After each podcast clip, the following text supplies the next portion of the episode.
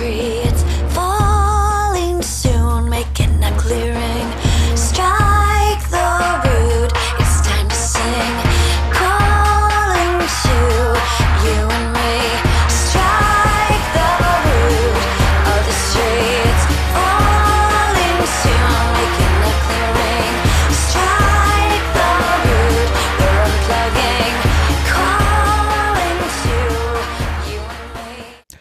Hallo und herzlich willkommen beim Lifestyle Entrepreneur, dem Podcast für digitale Macher und Gamechanger.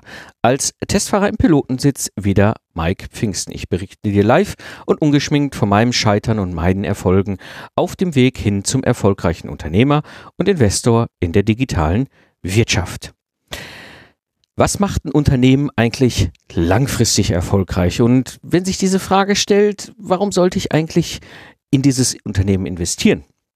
Und vor allem, wie kann ich diesen Denkansatz eben gerade auf mein digitalen Business eben übertragen? Und so wirst du in dieser Episode erfahren, was die fünf Faktoren sind, die ich als Value Investor an mir anschaue, wenn ich Unternehmen bewerte und in Unternehmen investiere und wie ich diese Faktoren auch auf meine Productized Service umsetze.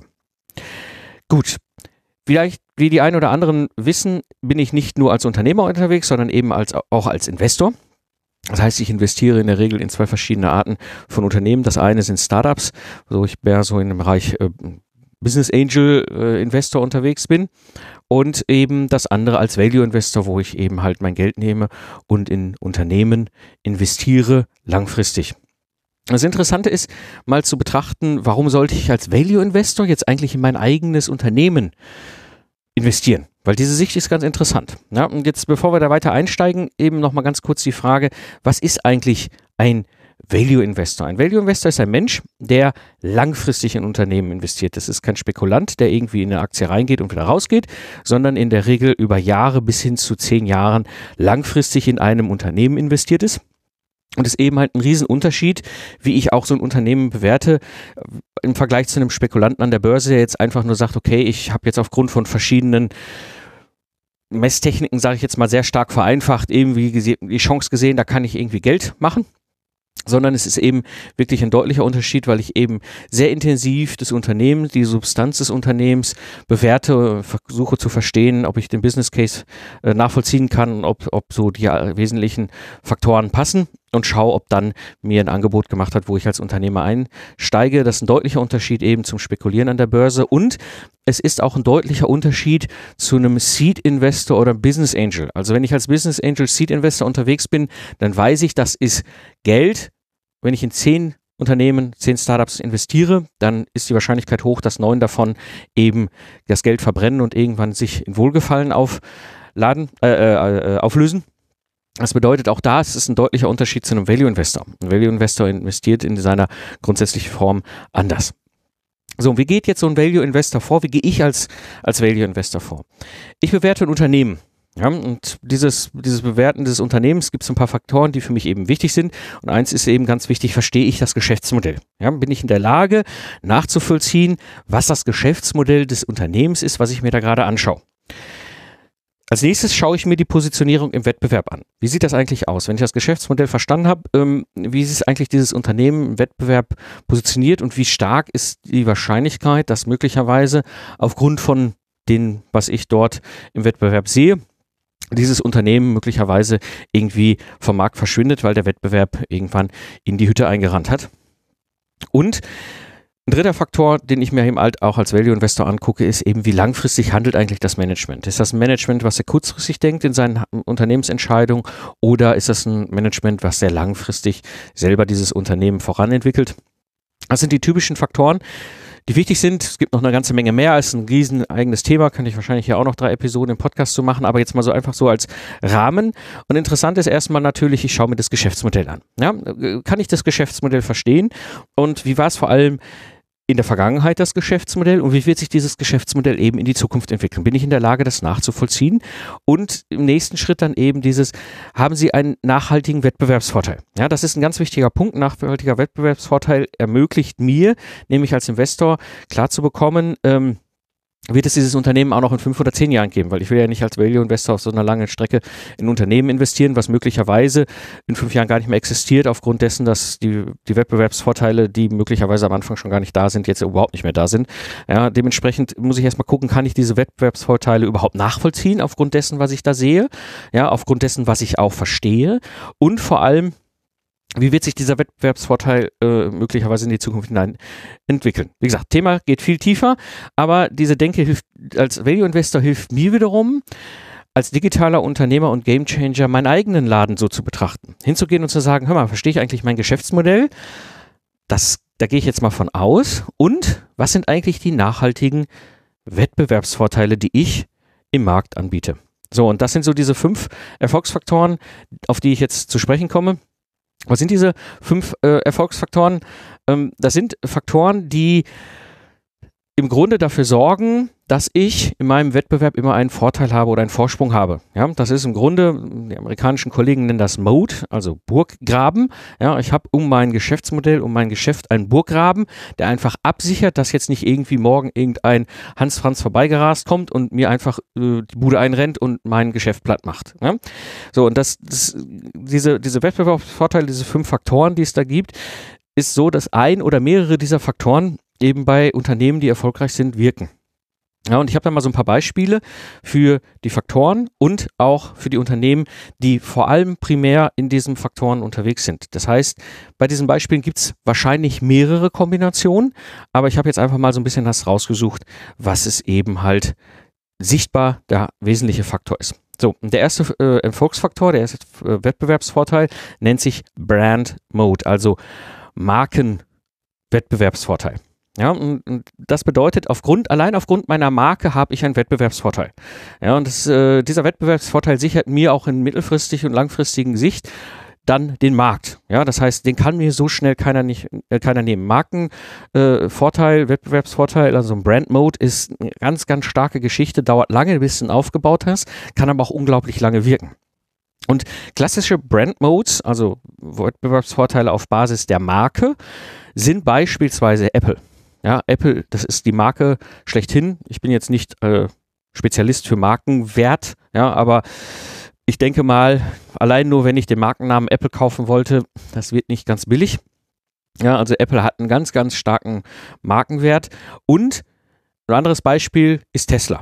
Tesla ist mittlerweile auch ein ziemlicher Brand geworden, ziemliche Marke geworden, die äh, sehr stark aufstrebt, äh, gerade dadurch, dass sie halt in den letzten Jahren da entwickelt haben. Das sind Unternehmen, die stark zum Beispiel in diesem Markenkontext funktionieren. Coca-Cola ist auch so ein Beispiel. Ja?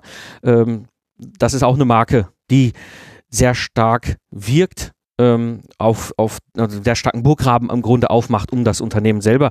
Du kannst nicht einfach mal eben schnell Coca-Cola ersetzen im Regal. Ja? Brand Mode, erster Faktor. Zweiter Faktor, sogenannte Secret Modes, also Geschäftsgeheimnisse. Ein Wettbewerbsvorteil dadurch, dass ich etwas weiß, etwas kann, was andere möglicherweise so gar nicht können. Ja?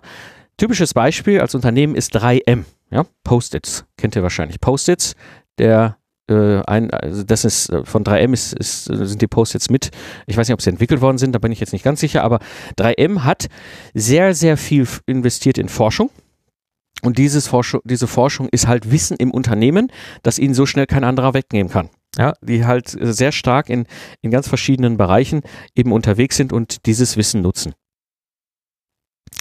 Das ist 3M klassisches Beispiel für einen Secret Mode. Also du hast ein Geheimnis, ein Geschäftsgeheimnis, was dir so schnell keiner nehmen kann. Anderes Unternehmen, was da zum Beispiel sehr stark ist, ist Pfizer.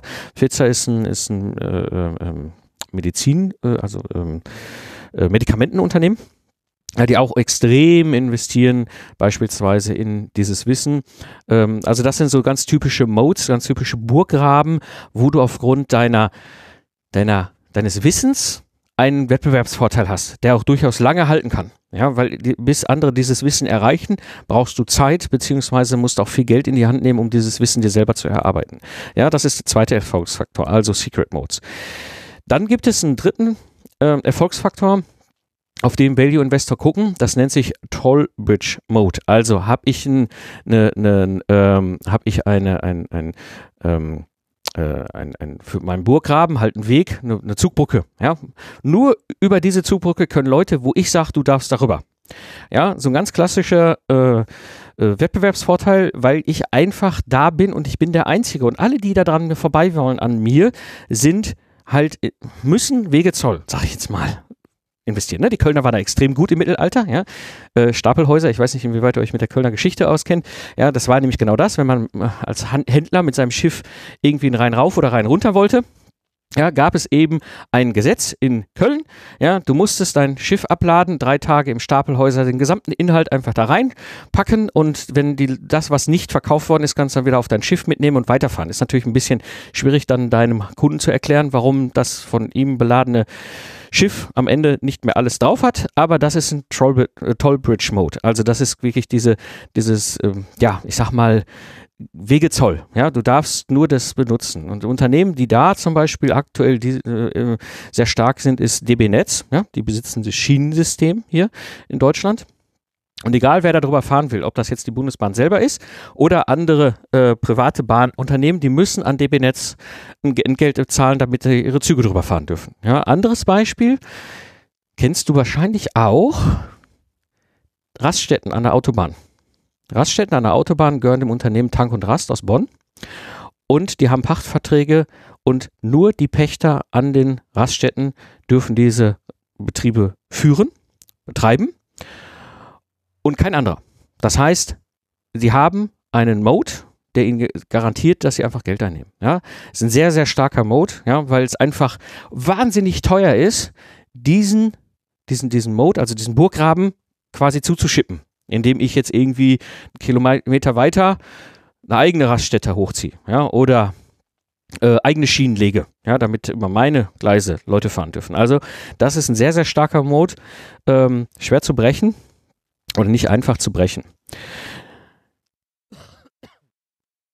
Dann haben wir noch einen weiteren Mode, der ist nicht, nicht äh, unwichtig und der ist interessant. Und zwar ist das der sogenannte Switching Mode. Also äh, kann ich so einfach als Kunde wechseln. Ja, klassisches Beispiel, kennt ihr alle, Microsoft.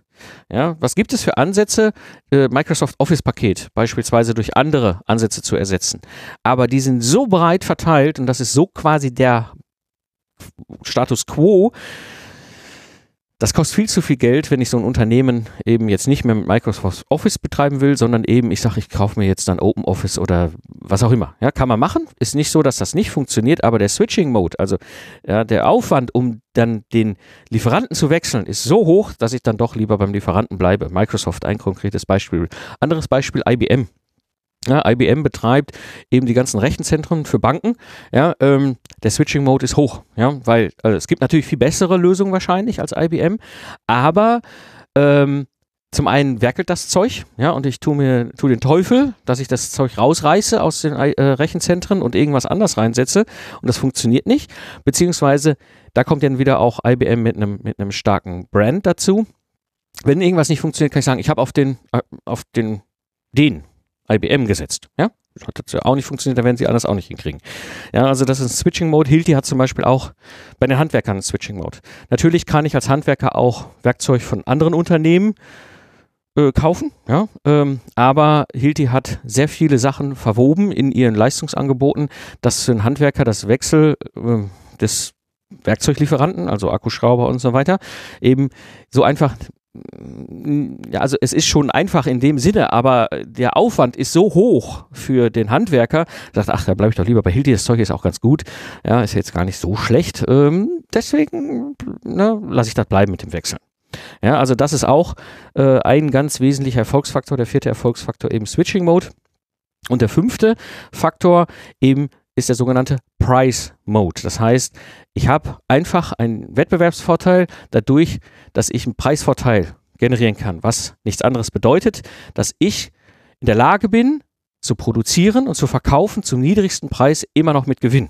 Das heißt, wenn irgendeiner meiner Wettbewerbe einen Preiskampf anzettelt im Markt, kann ich mit meinen Preisen so weit runtergehen, dass alle anderen irgendwann nur noch laut schreiend aus dem Markt aussteigen müssen, weil sie nicht in der Lage sind, so günstig zu produzieren, wie ich das kann. Das ist ein Price Mode. Das ist auch ein sehr starker Wettbewerbsvorteil. Ein Beispiel ist Aldi. Ja, Aldi ist in der Lage, ähm, aufgrund ihrer äh, Positionierung eben sowas zu machen. Anderer, anderes Beispiel Ikea. Ja.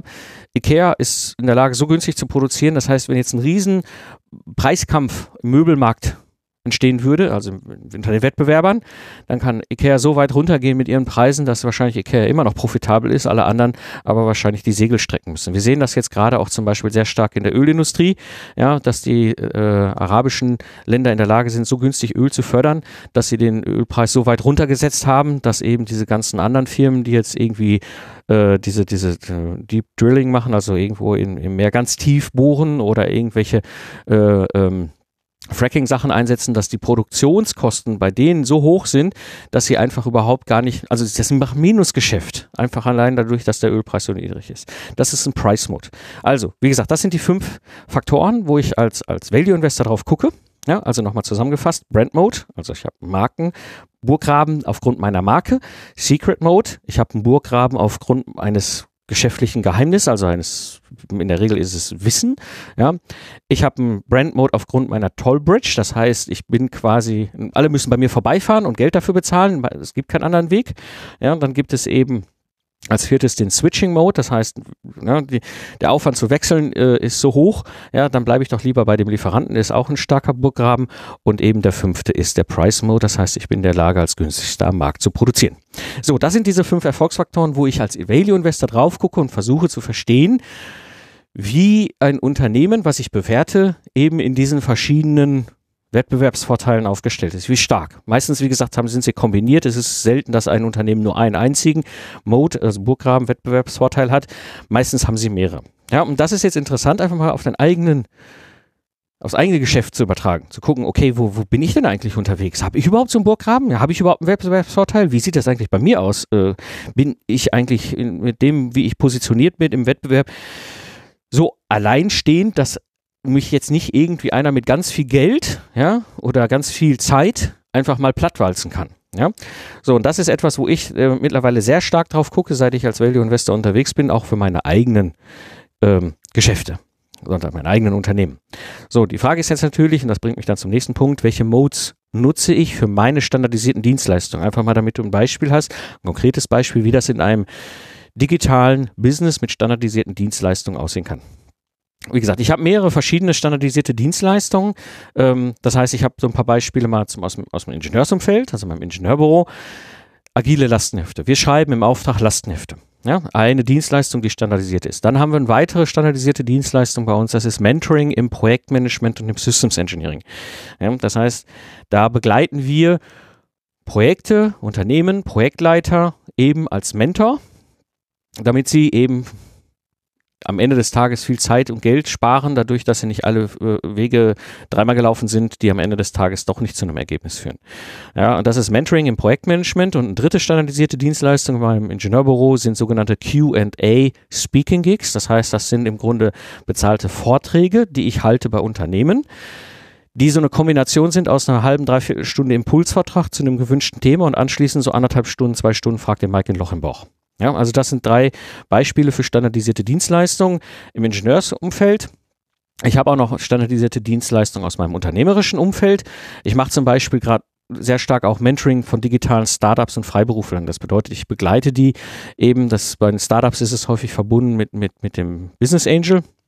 Und bei den Freiberuflern ist es sehr äh, speziell auf Freiberufler, die, mit denen ich zusammenarbeite, äh, die eben ihr eigenes, äh, eigenes freiberufliche Dienstleistungen eben in die digitale Welt bringen wollen und äh, damit alle Möglichkeiten der Zukunft nutzen wollen. Dann natürlich auch Speaking Gigs, also auch im Unternehmerischen halte ich Vorträge. Das ist auch eine standardisierte Dienstleistung, die ganz klaren Regeln abläuft. Ja, ähm, dann habe ich zwei verschiedene weitere Beispiele, auch bei mir in meinem unternehmerischen Umfeld. Ähm, das eine ist die Meisterklasse, die erfolgreiche Online-Bibliothek. Da zeige ich den exklusiven Teilnehmern in der Meisterklasse, wie sie eben eine eigene Online-Bibliothek aufbauen können. Ich zeige ihnen das nicht nur, sondern ich bringe sie dahin.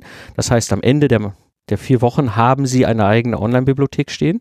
Und die andere Variante davon in der Meisterklasse ist Productized Service, wo ich eben eine Gruppe von exklusiven Teilnehmern dazu bringe, äh, dazu führe, sie begleite eben, dass sie am Ende der, des Online-Workshops oder der Meisterklasse, kann man sagen, ebenso ein, ein standardisierte Dienstleistung für eigenes Geschäft aufgebaut haben. Das sind jetzt mal andere Beispiele aus dem unternehmerischen Umfeld. Und ähm, oftmals werde ich gefragt, warum bin ich eigentlich so breit aufgestellt? Warum machst du eigentlich da so viel im Ingenieursumfeld? Dann machst du noch was im unternehmerischen Umfeld. Gut, das sind alles standardisierte Dienstleistungen, aber das ist ja doch ein sehr breites Feld. Auf der einen Seite ist es so, mich interessieren äh, viele Themen ja, ich glaube, wenn ich jetzt nur einen ganzen Tag, Tag Eintrag aus einer Lastenheft darauf und runter schreiben würde, dann würde ich wahrscheinlich hier vor Langeweile vom, vom Stuhl fallen. Der andere Punkt ist, ich bin von Natur aus halt sehr neugierig im positiven Sinne. Mich, mich interessiert die Zukunft und mir geht es auch vor allem bei diesen Sachen immer ums Lernen.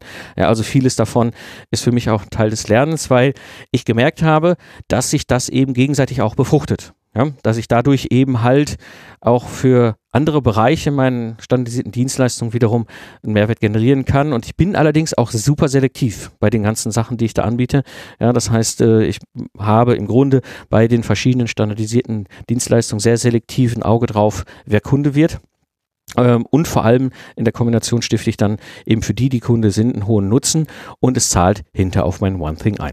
Gut, das sind eben so verschiedene Dienstleistungen und ich habe mal so zwei Beispiele jetzt aus diesem ganzen äh, bunten Blumenstrauß, der dort äh, unterwegs ist, halt mal rausgezogen. Das eine Beispiel, agile Lastenhefte. Das ist eine Dienstleistung in meinem Ingenieurbüro ja, wo wir eben Lastenhefte schreiben. Ne? Falls du mit einem Lastenheft noch nie was zu tun gehabt hast, Lastenheft ist, ist ein, ist, habe ich das letztens meiner zehnjährigen Tochter äh, beschrieben. Es ist, es ist wie so ein Wunschzettel für Geburtstag. Ja, also was mein, meine Anforderungen, Wünsche an mein technisches System. Ja, oder man könnte anders sagen, wenn du ein Haus baust, dann gehst du ja auch zum Architekten, der nimmt deine Wünsche und Anforderungen auf und schreibt einen Bauantrag. So was ähnliches in Lastenheft, nur eben für ein technisches System. So. Kommt von der Geschichte her eben bei mir aus dem Troubleshooting. Ich hatte früher halt als Troubleshooter die Situation, dass es da nichts gab. Ich brauchte aber eine klare Strategie in dem Projekt, wie wir dann in sechs Monaten wieder aus erfolgreich auf dem Gleis stehen mit dem Projekt und durchs Werkstore rollen und habe eben innerhalb dieser gesamten Geschichte, wie ich ein Projekt wieder auf die Gleise stelle, eben halt einen eine Sequenz gebraucht, wo ich Lastenheft erstellen wollte. Da habe ich eben mir äh, einen Prozess entwickelt, wie ich in zwei Wochen ein freigegebenes Lastenheft bekomme. Da kommt das ein bisschen her und ähm, habe eben über das Netzwerk schon frühzeitig, schon 2010, immer wieder Anfragen gehabt, kannst du mal ein Lastenheft schreiben. Also unabhängig von den Troubleshooting-Projekten, die ich damals ja betreut habe, kam immer wieder Anfragen, eben kannst du ein Lastenheft schreiben. Ja. Und diese Dienstleistung an sich ist sehr stark eben genau darauf fokussiert. Da kommt Kunde auf mich zu und sagt, ich brauche ein Lastenheft, ich brauche das Lastenheft schnell und kannst du das schreiben. Eine neue Variante, die wir mittlerweile haben, ist auch ein sogenanntes Product Backlog aus dem agilen Projektmanagement. Also es sind beides quasi Anforderungsdokumente. Und diese Dienstleistung ist standardisiert. Also der gesamte Ablauf vom Marketing über Vertrieb, über die Leistungserbringung bis hin zum, äh, zum, zum äh, After Sales, also sprich, wenn dann die Leistung erbracht ist. Alles durchstandardisiert. Und welche Modes, also welche, welche Burggräben, welche Wettbewerbsvorteile habe ich da jetzt eingebaut? Und ich habe das jetzt mal ein bisschen so zusammengefasst. Wie gesagt, das ist jetzt mal so grob das, was ich sehe. Teile davon habe ich unbewusst implementiert, Teile davon habe ich mittlerweile bewusst, weil ich eben als, als Value Investor mittlerweile auch darauf gucke. Und einer, den ich halt ganz stark habe, ist der sogenannte Brand Mode, also mein Marken Vorteil, mein, mein, meine Marke eben für diese Dienstleistung. Ich bin aufgrund meiner Geschichte als Troubleshooter einer der ganz wenigen in Deutschland, die eben Projekte gerettet haben. Ich verbinde das allerdings auch gleichzeitig mit dem Systems Engineering. Also ich bin als Systemingenieur unterwegs und kann komplexe Systeme verstehen. Und ein Teil des Handwerks ist eben Anforderungsmanagement und das sowohl in den klassischen im klassischen Projektmanagement, also man sagt ja heutzutage so neudeutsch Vintage Projektmanagement dazu, wie aber auch eben im agilen Projektmanagement. Das heißt, da stehe ich eben halt mit dem Namen sehr sichtbar für dieses Thema Lastenhefte vor allem. Und das ist ein Brand Mode, der so ohne weiteres nicht von anderen zu knacken ist. Also andere können auch Lastenhefte erstellen. Ich bin jetzt nicht der Einzige, aber ich bin vermutlich die Nummer eins, schätze ich mal, zu dem Themenfeld im deutschsprachigen Raum. Und ähm, das ist halt eine starke Marke, die einfach als Burggraben wirkt zu diesem Thema. Ein weiterer Mode, ein weiterer Burggraben, weitere, weitere Wettbewerbsvorteil bei dieser Dienstleistung, die ich eben habe, ist der sogenannte Toll Bridge Mode. Also diese, diese, diese äh, na, Wegezoll, also sprich, also ich habe mal diese, diese Zugbrücke, ne? Und wenn du da drüber willst, kannst du nur bei mir darüber, wenn ich es zulasse. Und dieser Toll Bridge Mode basiert in verschiedenen Richtungen. Zum einen eine super schnelle Leistung. Ja, wir sind in der Lage, ein Lastenheft in zwei Wochen professionell fertig zu schreiben. Ja, warum können wir das? Wir machen nichts anderes. Ja, ein Ingenieur schreibt vielleicht alle zwei Jahre mal ein Lastenheft. Selbst wenn er grundsätzlich weiß, wie er ein Lastenheft schreiben soll, braucht er da locker für zwei bis sechs Monate, ja, weil die Routine fehlt. Und das Ergebnis ist erfahrungsgemäß auch dann eher so Hobby. Ja, und das ist etwas, was nur wir können. Wir sind die einzigen, die in der Lage sind, so super schnell in zwei Wochen eben ein Lastenheft zusammenzuschreiben. Und das wiederum erzeugt eine starke Sichtbarkeit eben auch im Marketing. Also das Keyword Lastenheft ja, bei Google, da sind wir total drauf gesetzt. Das hat sich auch durch Zufall ergeben. Das war nicht strategisch geplant.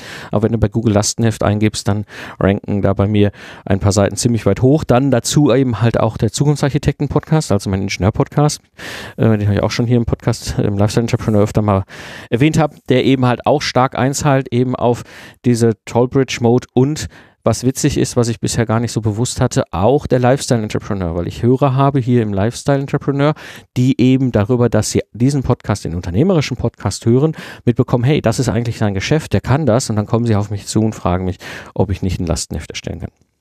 Also das ist ähm, der zweite Mode, der sehr stark bei mir wirkt. Der dritte ist ein Secret Mode. Ja, ich habe quasi ein Geschäftsgeheimnis für meine Dienstleistung. Und das ist eben bei mir dieser standardisierte Prozess, dieser Productized Service. Die Art und Weise, wie ich dieses quasi entwickelt und auch weiterentwickelt habe, führt dazu, dass ich einfach ein paar Tweaks drin habe, ein paar Anführungsstrichen Geheimnisse, ja, die nur ich kenne, wo ich nur ich weiß, wie das funktioniert. Das heißt, da kann gar, so schnell gar keiner nachmachen. Und ein Teil dieser Geschichten laufen schon im Marketing mit dem Vertrauensaufbau dann eben im Vertrieb, wo sie sehr schnell Ja, Nein sagen können und aber eben halt auch in der Leistung, einfach weil wir aufgrund des standardisierten Prozesses und so wie er dann halt auch über die Jahre immer weiter verbessert worden ist, eine extrem hohe Qualität liefern können in der Leistungserbringung. Also das ist der dritte Mode, der sehr stark ist bei, bei diesem Service. Und der vierte Mode, der sehr stark ist, ist eben der Price Mode, also der Preisvorteil. Ja. Aufgrund des Prozesses bin ich in der Lage, im Zweifel, wenn jetzt da draußen eine wilde Preisschlacht losgeht zum Thema Lastenhefte schreiben oder Requirements-Dokumente erstellen. Ja, also wenn jetzt irgendwo dort irgendwelche Wettbewerber, vielleicht auch internationale Wettbewerber einreiten hier in den deutschen Markt und sagen, so, ja, äh, wir können das auch, wir können das besser, ich kann es am günstigsten. Ja, und das ist auch wieder der Prozess bei mir. Ja, zum Beispiel im Marketing. Ich zahle für das Keyword Lastenheft kein Geld. Das rankt einfach aufgrund der, dessen, wie dieser, diese, diese, der, der Blog und, und auch der Podcast eben darauf einzahlen. Ich brauche kein Geld ausgeben eben für Ad-Kampagnen. Ja, das heißt, ich fahre quasi Preis gegen Null. Wenn ein anderer auf das Keyword Lastenheft einzahlen will, ja, sprich also da oben ranken will, muss er richtig Geld für in der Hand nehmen. Brauche ich nicht. Ja. Ich kann Price Mode. Ja. Weiterer Price Mode ist bei mir auch der Podcast, also der Zukunftsarchitekt. Der ist, wie gesagt, auch schon gestartet 2012 im Februar. Das heißt, da ist wahnsinnig viel Inhalt drin. Bis du das mal alles aufgeholt hast, musst du viel Zeit und Geld in die Hand nehmen. Ja? Um eben im Marketing mich einzuholen. Und dann natürlich die Online-Bibliothek, die ich ja auch mit in diesem ganzen Kontext in Betrieb habe. Das ist auch etwas, da brauchst du erstmal Zeit und Geld, um das zu machen. Ich habe aber mittlerweile die Online-Bibliothek, im Zweifel kann ich hier auf Grenzkosten null fahren. Ja, der Betrieb der jetzige existierenden äh, Online-Bibliothek ist für mich quasi fast null. Das heißt, ich habe in meiner Dienstleistung auch einen starken Price Mode drin. Ja, mal so als Beispiel jetzt für die für mein Productized Service Lastenheft erstellen in zwei Wochen, was für verschiedene Modes bewusst oder auch unbewusst sich entwickelt haben eben in dieser Dienstleistung und wie sie halt wirken. Ähm, was ist das Ergebnis dieser Modes? Wie gesagt, ich hatte es eben schon erwähnt, ich bin sehr wahrscheinlich, vermutlich, ich weiß es nicht genau, ich kann es auch nicht hundertprozentig nachweisen, ist ein Gefühl, die Nummer eins im deutschsprachigen Raum, eben für diese standardisierte Dienstleistung, vermutlich sogar auch im internationalen Kontext, aber das ist noch ein Weg, wo ich hingehen werde. Ähm, dann ein weiterer unternehmerischer Aspekt ist eben weniger arbeiten, mehr verdienen. Ja, ich kann allein aufgrund dessen, wie ich äh, diese Dienstleistung gebaut habe, ähm, deutlich schneller die Kunden glücklich machen, mit einer viel höheren Qualität ja, und mit viel weniger Aufwand und dadurch kann ich eben viel mehr verdienen. Es hat zum Beispiel auch dazu geführt, eben dieser Brand Mode hat dazu geführt, ähm, dass ich vom VDI, also Verein Deutsche Ingenieure, angesprochen worden bin, ob ich nicht als Top-Experte bei der Weiterentwicklung einer VDI-Norm zum Thema Lastenhefte und Pflichtenhefte mit dabei sein will. Ein sehr honores äh, Grüppchen, die dort unterwegs sind und diese, diese, diese, diese Richtlinie weiterentwickeln.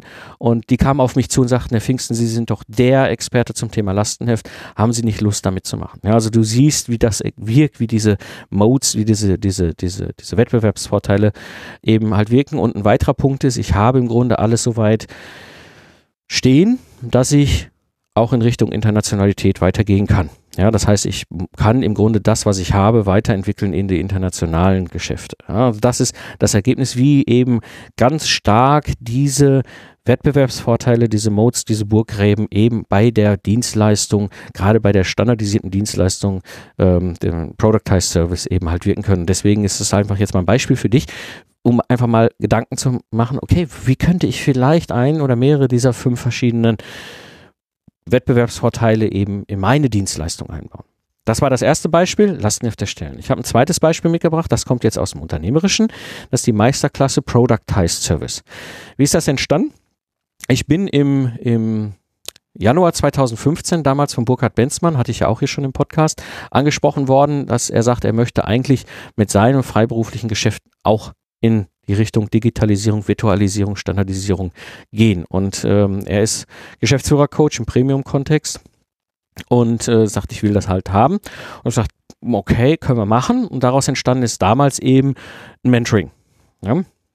Ähm, habe ich ihm geholfen, eben einfach seine, seine Dienstleistung zu standardisieren, habe ihm geholfen, äh, zu digitalisieren, zu virtualisieren, alles so in die Richtung zu bringen, wie er das eben sich da wünschte und wie ich aus meiner Erfahrung auch den Weg gegangen bin.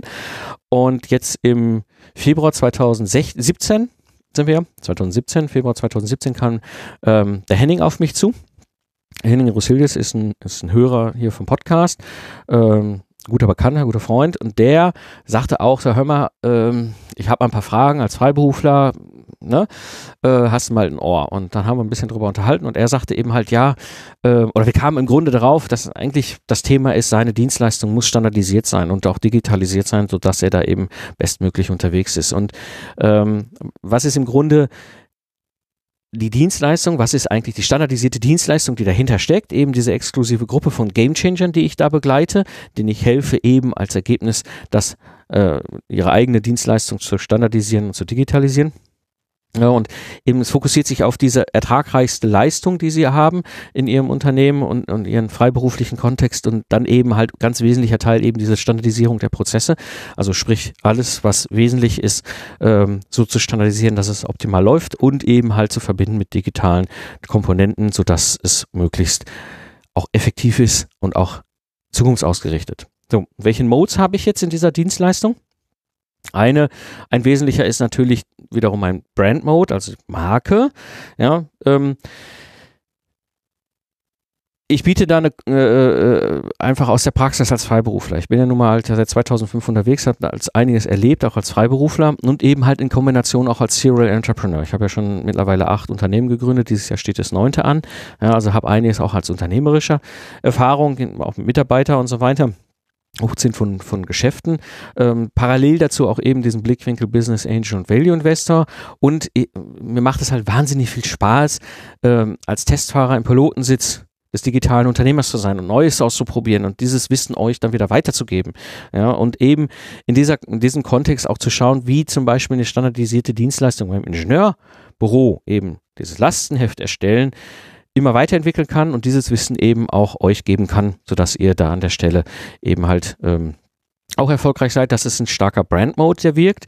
Ein, ein, ein, ich sag mal, Tollbridge-Mode ähm, in der Form, also sprich eine Zugbrücke, die ich habe, ist eben, ich biete eine ungewöhnliche Dienstleistung an, um von A nach B zu kommen. Ja, natürlich gibt es verschiedene Routen, wie du eben von deinem bisherigen freiberuflichen Business zu einem digitalisierten, standardisierten Business kommen kannst, zu einer Dienstleistung.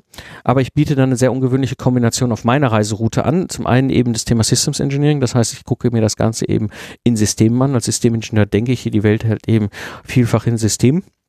Ich habe viel äh, Background-Kontext eben aus dem ganzen Thema Projektmanagement, weil es ja als Troubleshooter Teil meiner Rolle war. Ich musste ja Projekte als Troubleshooter retten. Das heißt, es ist eine Projektmanagement-Rolle, die ich damals eingenommen habe. Dann wiederum das Thema Serial Entrepreneur und Business Angel und Value Investor, die ich eben verbinde, sodass ich eben dort ähm, zum einen beim Tollbridge Mode eben sage, okay, wenn du von A nach B willst und willst über diesen Weg gehen, um wirklich das Optimum rauszuholen, das ist die Kombination, die du bei mir bekommst. Und aber auch, und das ist eine weitere Geschichte, es läuft nur über Bewerbung. Das heißt, die, die ähm, als Teilnehmer dabei sein wollen, müssen sich bewerben und ich werde im Vorfeld halt gucken, ob ich sie aufnehme in die Gruppe. Ja, also mir ist es einfach wichtig, dass da Macher und Gamechanger bei sind, die wirklich voran wollen, die wirklich was entwickeln wollen. Ja, das ist ein Tollbridge Mode, der wirkt und eben halt ein dritter Mode, der wirkt in diesem ganzen Kontext, ist ein Secret Mode, ähm, den ich eben halt auch habe. Das heißt, ich habe Wissen, was so nicht jeder hat. Das eine ist natürlich, ich weiß, was alles nicht funktioniert. Ich habe so viel ausprobiert in den letzten fünf Jahren zu diesem Thema. Ich kenne eben halt auch jede Abkürzung, was, was eben gut funktioniert, wie man was abkürzen kann, was nicht funktioniert, ja, was sich immer ganz toll anhört, was am Ende überhaupt nichts gebracht hat. All diese Sachen kenne ich, ja. Ich habe mit mit diesem ganzen ähm, breiten Blick, den ich auf die Themen habe in den verschiedenen Kontexten, eben halt auch oftmals einen ganz anderen Blickwinkel auf, auf dieses Thema, standardisierte Dienstleistung und eben dadurch, dass ich ja selber eine betreibe, äh, habe ich halt viel Praxiserfahrung, auch gerade bei der Weiterentwicklung. Bei mir jetzt eben das Lastenheft erstellen als standardisierte Dienstleistung, die ich ja kontinuierlich weiterentwickle, bis hin, dass das Ganze jetzt in die internationale äh, Ebene gehen wird. Das heißt, ich habe einen gewissen Secret Mode auch für diese Dienstleistung. Was ist das Ergebnis, was dabei rausgekommen ist? Wie gesagt, ich habe, als der Henning mich da im Februar 2017 angesprochen hat, habe gesagt, okay, können wir machen, das mache ich aber nur, wenn sich eine Gruppe findet, die gemeinsam auf dieser Reise sind. Und wie gesagt, die erste Gruppe mit den neuen Teilnehmern ist dann gestartet, ist auf dem Weg. Wir haben jetzt Ende April ähm, gemeinsam abgeschlossen. Das bedeutet, sie haben, wir haben halt diese vier Sessions, äh, die ich für sie aufbereitet habe, durch. Das heißt, sie haben wirklich klar, ja, ähm, wo können Sie reduzieren, wo können Sie fokussieren, wie können Sie standardisieren, was ist eigentlich Ihr Prozess dann am Ende des Tages und wie können Sie den ganzen eben skalieren und äh, mit digitalen Möglichkeiten versehen. Äh, eben dieser aktive Austausch in dieser geschlossenen Gruppe für diese Leute, die dabei sind. Die, die, Aufzeichnung ganz klassisch natürlich, die sie nutzen können. Das heißt, sie können immer weitergehen. Und äh, was ich auch auf jeden Fall noch machen werde, ich werde sie hier im Podcast noch interviewen, so ein bisschen auch, so dass sie eben halt berichten von dieser ganzen Geschichte sehr, sehr spannende Leute dabei, aus ganz breiten, verschiedensten Bereichen, freiberuflichen Dienstleistungen ähm, dabei. Wie gesagt, werde die halt hier mit in den Podcast reinnehmen. Ähm, und eine zweite Gruppe startet eben im September 2005. Das heißt, jetzt geht's los. Ich werde jetzt die Gruppe zusammenstellen und eben vier Teilnehmer haben schon den Zuschlag erhalten. Die sind auf jeden Fall dabei und kommen jetzt schon den Zugang eben zu der Aufzeichnung. Das heißt, sie können jetzt schon loslegen, sich in die Sachen einarbeiten, die Sommermonate nutzen, um halt schon mal ein paar Sachen voranzutreiben. Und im September startet dann die Live-Session mit dieser zweiten Gruppe. Ähm, sie haben jetzt auch schon Zugang eben zu dieser geschlossenen Gruppe, so dass sie jetzt auch sich schon austauschen können, so dass sie dann halt gut losstarten im September, wenn es dann mit den vier Live-Sessions losgeht.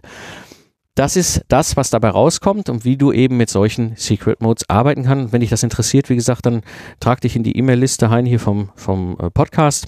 Äh, eben in weniger Arbeit mehr verdienen.